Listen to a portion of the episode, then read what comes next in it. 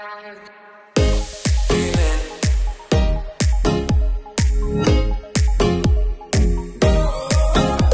und herzlich willkommen. Das ist Move and Grow, der Podcast mit Themen, die es eigentlich in der Schule mal als Schulfach geben sollte, aber die es noch nicht als Fach gibt. Und heute zu dem Thema, wie eigentlich unsere Seele und unser Körper zusammenhängen.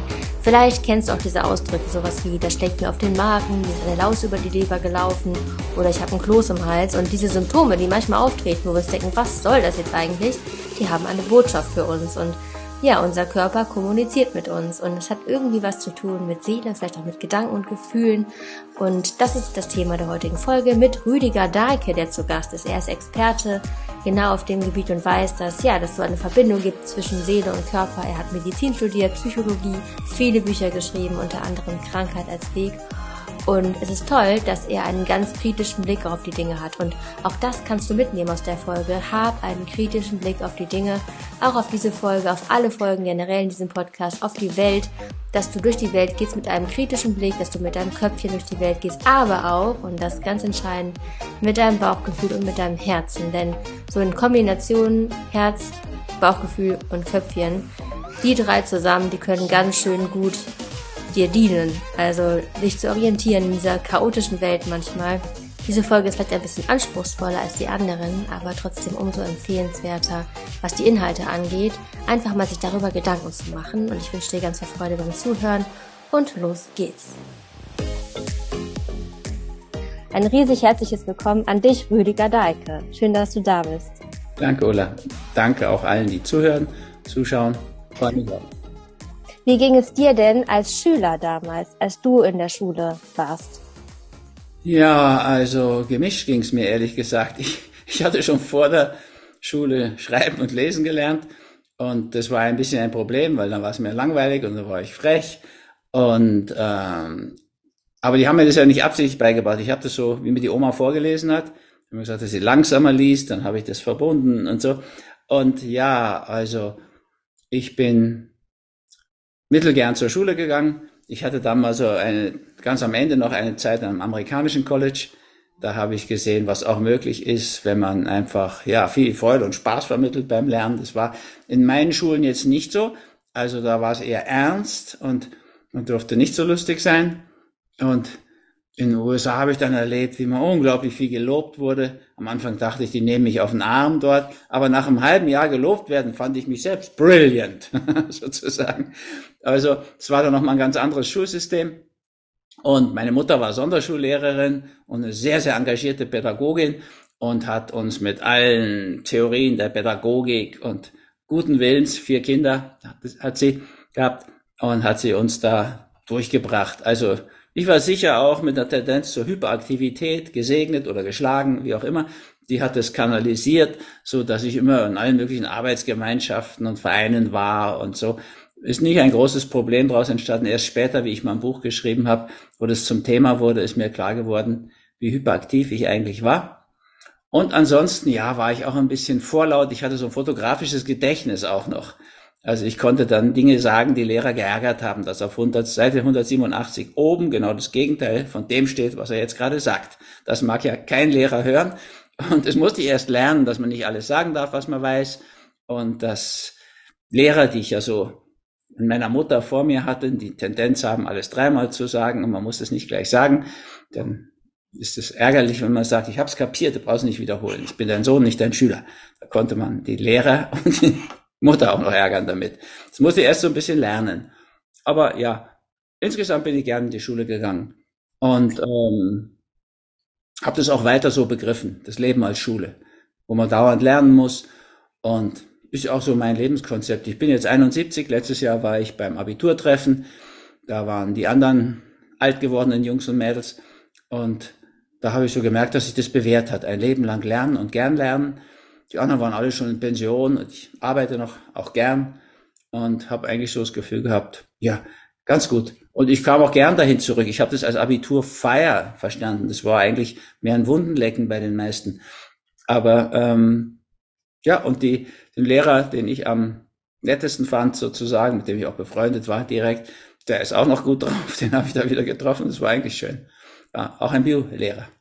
Bio. Bio Da kriegt man erstens direkt Lust aufs amerikanische Schulsystem und zweitens eben dieses Schule, also das Leben als Schule zu sehen, weil ich glaube, einige Schüler denken so, wenn ich aus der Schule raus bin, dann muss ich nicht mehr so viel lernen. Aber ich glaube, das äh, macht total viel Spaß, wenn man eben auch das lernt, worauf man Bock hat, so wirklich. Und das ist leider bei manchen Fächern vielleicht nicht bei jedem der Fall. Aber ich glaube, auch zwischen den Zeilen kann man total viel mitnehmen, auch so zwischenmenschliches.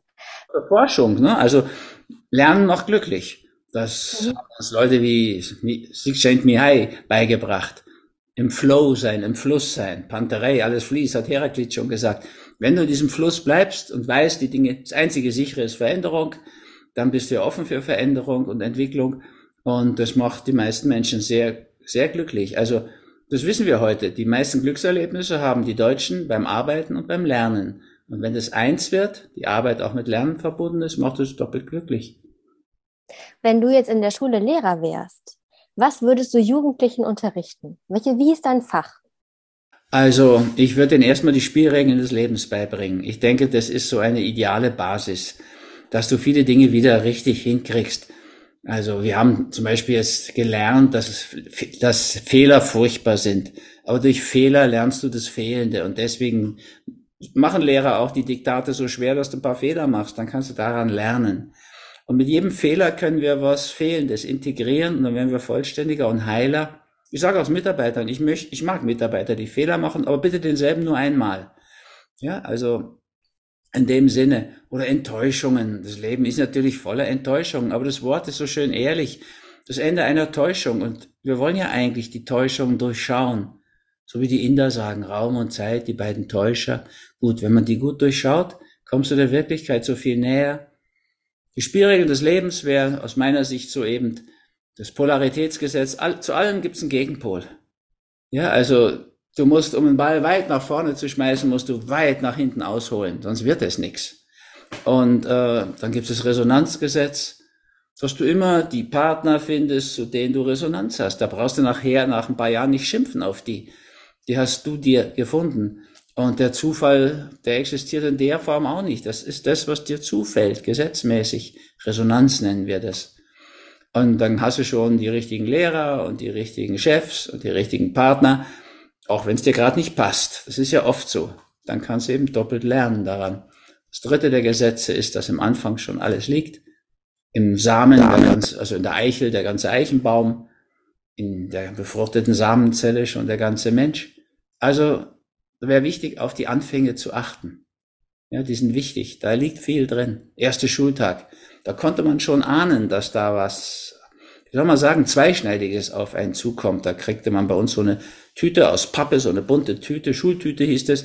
Und da war alles drin, was du sonst nicht gekriegt hast. An Süßigkeiten und Schokolade. Du konntest ja sagen, super wird es mit der Schule, aber du konntest auch schon ahnen, wenn sie dir das so versüßen, dass es auch Schattenseiten haben wird. Das war dann auch so. Also, das sind so die drei Grundspielregeln, die würde ich versuchen zu vermitteln. Also tue ich auch. Ich habe ja viel, mache ja viel Erwachsenenbildung sozusagen. Das ist, glaube ich, kein großer Unterschied. Wir müssen das ganze Leben lang lernen. Sonst wird es eben sehr fad und langweilig und energielos. Hm. Ich würde mit dir gerne über zwei Themen sprechen. Und zwar einmal über dieses, ja, was du auch ganz viel zu geschrieben hast, zu diesen Symptome, was die uns sagen wollen. Und vielleicht gehen wir noch auf die Ernährung ein, so auf, ob man vielleicht mit der richtigen Ernährung dauerhaft gesund sein kann, also die zwei Themen. Und als Einstieg würde ich dir einen Schüler-Audiobeitrag vorspielen. Und zwar habe ich gefragt, äh, ja, was sie so für Symptome haben und vor allem in welchem Zusammenhang. Wenn ich gestresst bin, dann habe ich immer, also ich weiß, ich kann das nicht genau beschreiben, aber es fühlt sich an, als würde irgendwas auf meinen Magen einschlagen. Und das ist und das ist so ein Gefühl, das geht einfach nicht weg. Also es gibt ja diese Schmerzen, da kannst du irgendwie gegen drücken und dann wird das weniger, aber du kannst da nichts gegen machen. Und ich finde, das erhöht den Stress nochmal. Und ich weiß wirklich nicht, wieso das so ist. Also weil das bringt nichts. Also es bringt absolut gar nichts. Mhm. Wann hast du das besonders? Also wenn du Stress ist, bei welchen Situationen? Äh, ich hatte das am Dienstag vor der Schule, also am letzten Tag vor der Schule hatte ich das. Oder wenn ich zum Beispiel mir Sorgen mache, wenn ich mich mit irgendjemandem treffe oder so und das nicht so richtig klappt, die Person nicht auftaucht oder mein Bus verspätet ist oder sowas. Mhm, ja. Hast du eine Frage dazu? Ähm, woher das kommt, also und wie diese, also wie das ausgelöst wird, dieser Zusammenhang zwischen. Cool, super Frage. Die ergeben schon Sinn aus meiner Perspektive oder meiner Sicht. Also man sagt ja auch, das schlägt mir auf den Magen. Und die Schülerin formuliert es ganz direkt. Ja, also wie ein Schlag in die Magengrube. Wenn man ein bisschen tiefer schaut, der Magen, wo gehört der hin? So als Lebensprinzip gehört er zu allem weiblichen, mütterlichen, kindlichen, weichen, sanften. Das Mondprinzip wäre das. Also dieser Teil fühlt sich bedrückt an, geschlagen. Und was schlägt einem auf den Magen? Das sind Dinge wie Verunsicherung. Das Mondige ist auch das Nest der Kindheit sozusagen. Die Schleimhaut, die ist weich und da wird die Nahrung gewiegt. Das ist eigentlich ein sehr sanfter, sehr weiblicher, sehr kindlicher Bereich. Und die Schule offensichtlich schlägt auf den Magen. Also die andere Situation war Verunsicherung. Man wird enttäuscht sitzen gelassen, nicht ernst genommen, schlägt auch auf den Magen. Also das sind Dinge, die gegen die Seele gehen. Und dieser Teil, der kommt da sozusagen unter Druck. Das ist bedrückend. Das sind Schläge in diese Richtung, in diese Grube, die Magengrube, die auch gegen das Nest der Kindheit. Meine Mutter hat immer, wenn sie gestresst ist auch, dann hat sie immer Halsschmerzen. Also nicht Halsschmerzen, sondern sie hat immer so ein, also wirklich so ein Kloß im Hals sie kann dann nicht richtig sprechen, also sie ist dann auch heiser oft. Bei der Mutter ist nochmal ein anderes Thema. Ne? Kloß im Hals ist, da kann nicht ausgesprochen werden, worum es geht. Das ist eine ganz andere Symbolik, Sprechen, das wäre was Kommunikatives. Also, da ist immer Sinn dahinter. Wenn man sucht, dann findet man den auch. Ja, wir sagen das ja auch ganz deutlich. Ne? Eben in dem Fall schlägt mir auf den Magen, geht mir an die Nieren, ja, bleibt, stockt mir der Atem vor Schreck. Laufen mir Läuse über die Leber. Das ist ja eine sehr bildreiche Sprache, die unsere Organe mit einbezieht. Und das ergibt Sinn in der Seelenwelt. Also mein Spezialgebiet ist auch die Körper-Seelen-Beziehung. Psychosomatik. Sogar umgekehrt. Ne? Zuerst die Psyche, die Seele und dann der Körper. Der Körper wirkt auch auf die Seele, aber mehr wirkt das Seelische auf den Körper. Ja, Angst zum Beispiel ist was Seelisches. Ja, das schnürt einem den Hals zu, lässt einen den Atem stocken. Also die Seele wirkt immer sehr rasch auf den Körper. Man kennt es vor Prüfungen vielleicht. Ja, man muss noch mal auf die Toilette gehen. Man könnte es auch sprachlich sagen, da hat jemand Schiss. Das heißt, da hat jemand Angst oder die Hosen voll oder so. Das sind ja lauter Ausdrücke, die Körper und Seele verbinden und von daher auch eine große Wichtigkeit haben. Du bist ja eigentlich, also du hast ja erstmal nur Medizin studiert, oder? Und bist dann später dahin gekommen zu dem Themengebiet. Oder weil ich ja, glaube, dass, ja. Ich habe auch ein bisschen Psychologie studiert. Das habe ich aber früh aufgegeben, weil es so viel Statistik war. Und ich habe die Psyche nie mit Zahlen assoziiert sozusagen. Aber in unserer in unserem Diplom-Psychologie-Studium ist das alles Statistik. Also am Anfang nur Statistik und habe dann später in der Praxis gemerkt, welchen großen Einfluss der oder welchen großen Einflüssen der Körper unterliegt von Seiten der Seele. Mhm. Ich habe auch heute in einer Stunde ganz viele äh, Zettel eingesammelt, wo auch Symptome draufstehen und einige haben berichtet auch von diesen Bauchschmerzen, ganz viele tatsächlich vor der Schule Bauchschmerzen. Also ich kann mich auch an meine Schulzeit erinnern, das hatte ich auch vor allem in der Grundschule. Das heißt, das macht total Sinn, wie du schon gesagt hast.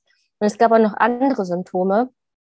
Unter anderem, die kamen sehr, sehr häufig, diese Nennung von Migräne. Wieso haben Schüler, ich meine, die sind ja noch nicht alt, ja, wieso haben die denn Migräne mit dem, ab dem Alter von 14 oder so? Was hat das zu bedeuten? Und was kann man vor allem dagegen tun? Im Prinzip eigentlich, was kann man auch gegen diese Magenschmerzen tun und gegen den Kloß im Hals?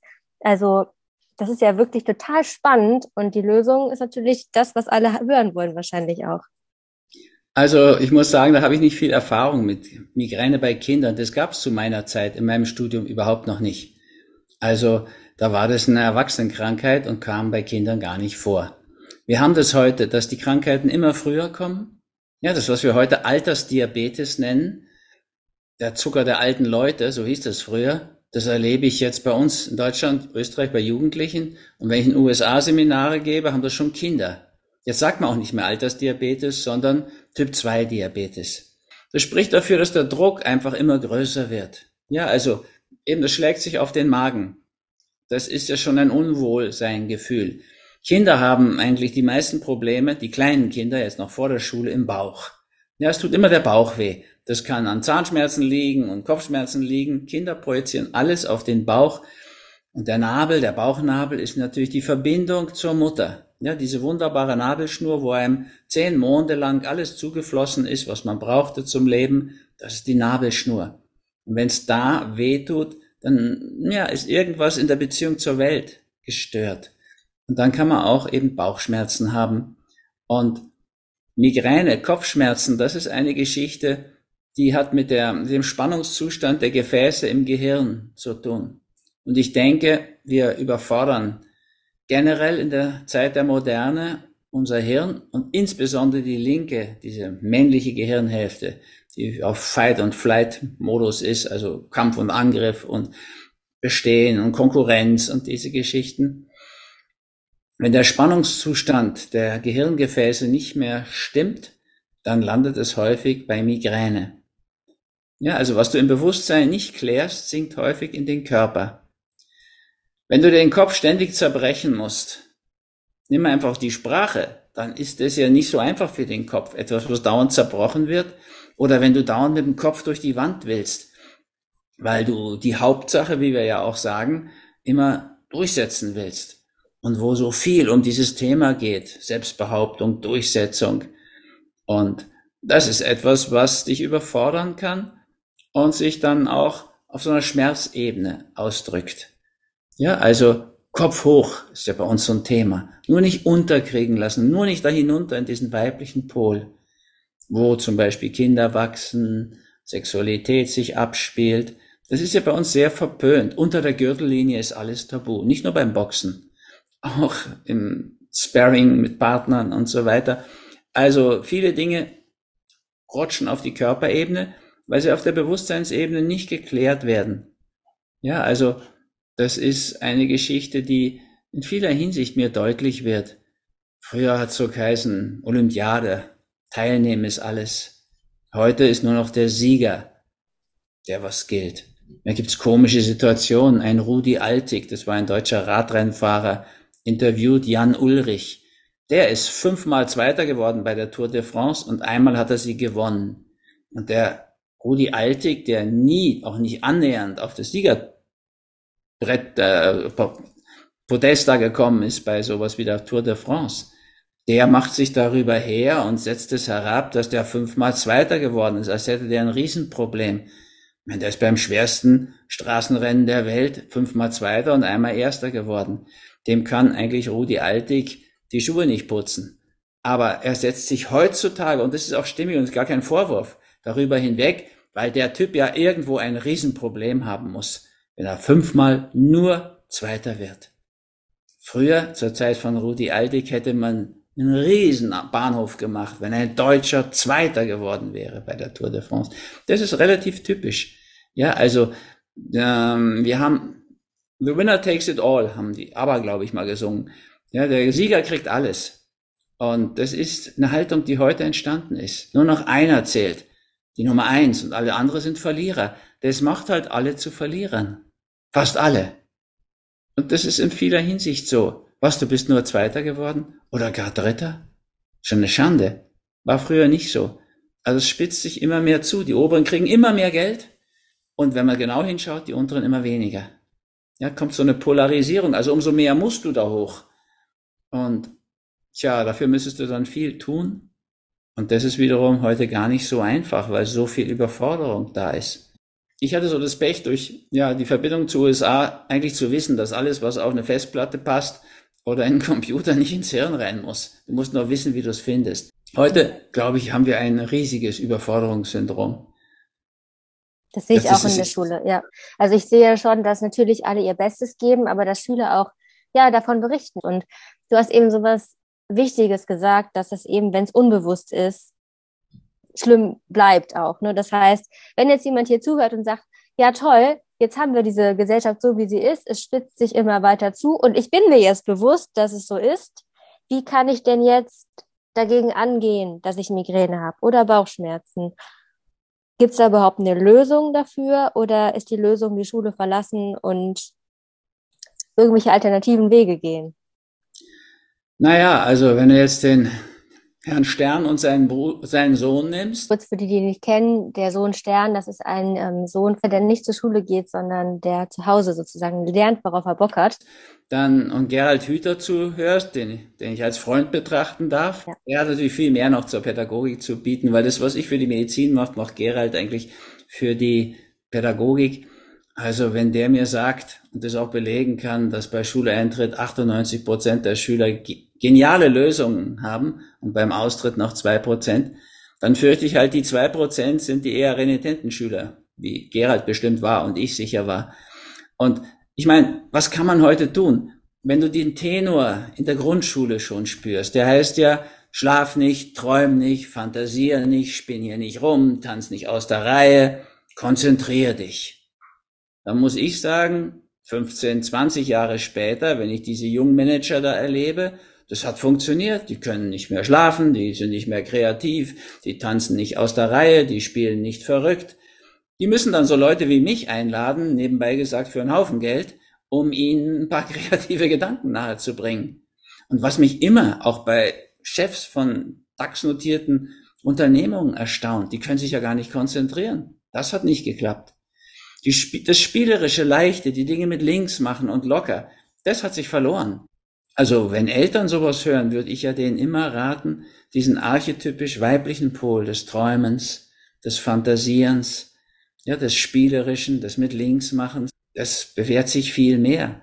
Und wenn du schaust, wer wirklich dann Erfolg hat, seinen Weg geht, der seine Seele nährt, das sind eher die, die da spielerischer und lockerer und leichter rangegangen sind und das nicht mit so einem Tod ernst angegangen sind, sondern eher entspannter, und sich auch mal erlaubt haben zu fantasieren, zu träumen. Was ich sagen kann aus Erfahrung ist, wenn du das Ganze spielerischer angehst und mit mehr Spaß machst und mehr gelobt wirst, mich hat nach diesem, dieser kurzen Zeit in diesem Elite College in den USA überhaupt nicht mehr gewundert, dass die Nobelpreise sich nicht mehr nach Deutschland verirren, sondern fast alle an Abgänger dieser Colleges und Universitäten gehen. Das könnten wir langsam mal merken. Wir bräuchten heute aus meiner Sicht eine ganz andere, viel spielerische Art, ans Leben dran zu gehen und damit auch schon an die Schule, weil eben aus meiner Sicht ist es, ja, nach dem Kindergarten vielleicht die zweite Schule des Lebens und dann kommen ja immer mehr Schulen.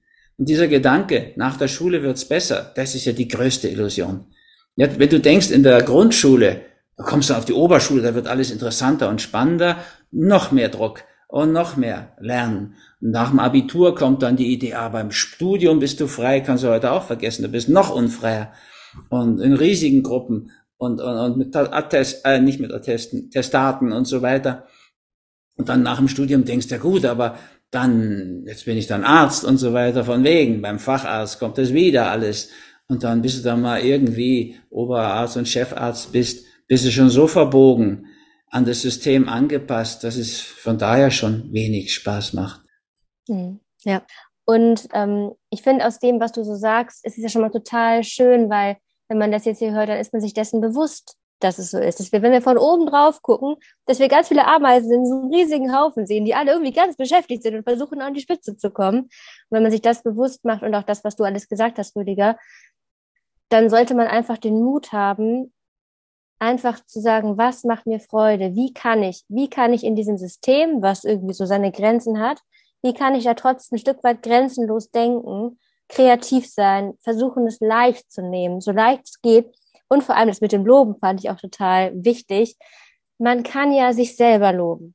Man kann auch anderen Komplimente machen und sagen, boah, wie hast du das gemacht? Und dieses Miteinander, dass du, wenn du das jetzt hörst, als äh, Schülerin oder Schüler, dass du einen ganz, ganz großen Beitrag leisten kannst, wenn du dich selber lobst, wenn du das auch irgendwie dir selber erlaubst, mal einen Fehler zu machen oder es mal nicht direkt super, super gut zu machen, sondern dir selber den Druck rauszunehmen, weil das kann man in der Schule ja auch lernen. Sich dessen bewusst werden und sagen, okay, ich mache Step by Step und ich gucke mal nach der Schule auch im Studium, wie schaffe ich es leichter? Vielleicht zusammen, vielleicht auch mal ein bisschen langsamer und vielleicht auch mal ein, Semester ein bisschen entzerren, ins Ausland gehen, nach Amerika zum Beispiel und dadurch irgendwie versuchen, so Wege zu gehen, die äh, dir persönlich weiterhelfen. Also auch, im Prinzip aufs Herz hören.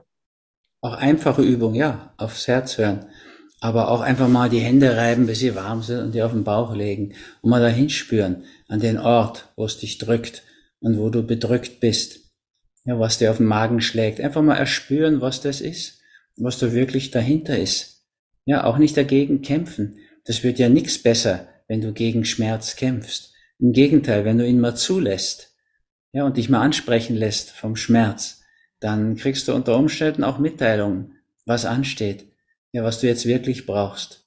Ja, also der, das Bauchweh wird immer besser, wenn du warme Hände, deine eigenen Hände auf deinen Bauch legst und zum Beispiel so ganz einfache Rituale machst. Du kannst auch Kopfschmerzen, ich meine nicht den schlimmsten Migräneanfall, aber Kopfschmerzen, indem du einfach mal so eine alte Wasserleitung, wir haben hier noch so einen Hofbrunnen, nimmst, fließt das kalte Wasser durch und du stellst dir vor, wie der Schmerz abfließt, dann kann das sein, dass das wirklich sehr erleichternd ist. Selbst wenn du dich dem Schmerz zuwendest, wird er nicht am Anfang einen Moment schlimmer, aber dann hört es auf. Nicht, dass er ganz verschwindet, aber es kommt so eine gewisse Entspannung da ins Spiel. Ja, das ist so, es gibt so einfache Tricks, wenn du Angst hast vor etwas, dann kann das ja dein ganzes, den ganzen Tag irgendwie vergewaltigen, diese Angst. Du kannst mit deren Ab Abkommen machen. Eine halbe Stunde nimmst du dir ganz für die Angstzeit. Und in der anderen, den anderen 23,5 Stunden sagst du der Angst, du, wir haben um 6 Uhr haben wir unseren Termin. Jetzt ist es halb sechs und knapp daneben ist auch daneben. Also um 6 Uhr bin ich dann da für dich. Meine Angst. Sie annehmen. Da wird man staunen. Um 6 Uhr meldet sich da gar keine Angst, weil die Angst lebt von der Enge. Angustus heißt überhaupt eng lateinisch. Also, wenn du mit Weite und Offenheit für deine Angst da bist, kommt die nicht. Dann hast du von 18 Uhr bis 18, äh, von 6 bis 6.30 Uhr gar keine Angst, weil die sich nicht traut. Und die übrigen 23,5 Stunden sagst du Angst morgen um 6 haben wir wieder Termin. Also, die Enge hat in der Weite gar keine Chance so wie die Dunkelheit ja im Licht keine Chance hat. Das sind so einfache Spiele, die Dinge Reframing nennt man es heute neudeutsch. Ne? Den Fehler nicht als Schande oder furchtbar, sondern Chance, Fehlendes zu integrieren. Die Enttäuschung als Ende einer Täuschung zu nehmen. Also es ist ja ziemlich wichtig, was wir unserem Geist so füttern. Die geistige Nahrung, Mindfood, finde ich noch wichtiger als Peacefood, die körperliche, obwohl ich die auch schon sehr wichtig finde. Also insofern haben die Köche eine große Aufgabe, aber die Lehrer, Lehrerinnen auch. Und es liegt ja nicht an denen, muss man ja auch sagen. Also gibt ja kaum eine Lehrerin, die jetzt Ambitionen hat, den Kindern die Grundschulzeit zu versauen, sondern da ist ein System, Schulsystem, der Lehrplan und so weiter. Also im Endeffekt denke ich, ist da auch eine Chance, freier zu werden. Ich kann das aber bestätigen auch mit diesem, dass man mal was anders macht und mal sich eine Viertelstunde nimmt als Lehrerin. Also ja, eine Erfahrung, ein Erfahrungswert, den ich jetzt gesammelt habe, dass wenn man manchmal im Unterricht einfach zehn Minuten über was ganz anderes spricht, dass es keinen, also es interessiert keinen. Also die Schüler finden es gut, mal was anderes zu machen und es kommt keiner, der irgendwie an die Tür kommt und sagt, was machen Sie denn jetzt hier? Der Lehrplan wird nicht eingehalten. Ich meine, ich habe noch nie erlebt, dass das irgendwie groß zu Problemen geführt hat. Also das, das funktioniert, wenn man eben schon ein bisschen länger im Job ist und den Lehrplan kennt, dann kann man da und da mal was weglassen oder irgendwie das anders zusammenstöpseln. Wenn du jetzt einem Lehrplan hinterher hechelst, werden auch viele ganz menschliche Dinge natürlich nicht zum Tragen kommen. Das ist schon so. Also auch das langsamer machen ist ja natürlich eine Erkenntnis, die im Osten, ja, wie soll man sagen, sehr populär ist. Wenn du es eilig hast, mach einen Umweg, sagen die Daoisten. Ja, wäre eigentlich so, ne? dass wir uns für die Dinge, die uns wirklich bewegen und nähern, Zeit nehmen und nicht dagegen Sturm laufen. Hm. Die Angst ist immer, dass wenn man jemanden freilässt, dass er das ausnutzt und dass es dann total entgleist. Muss aber gar nicht.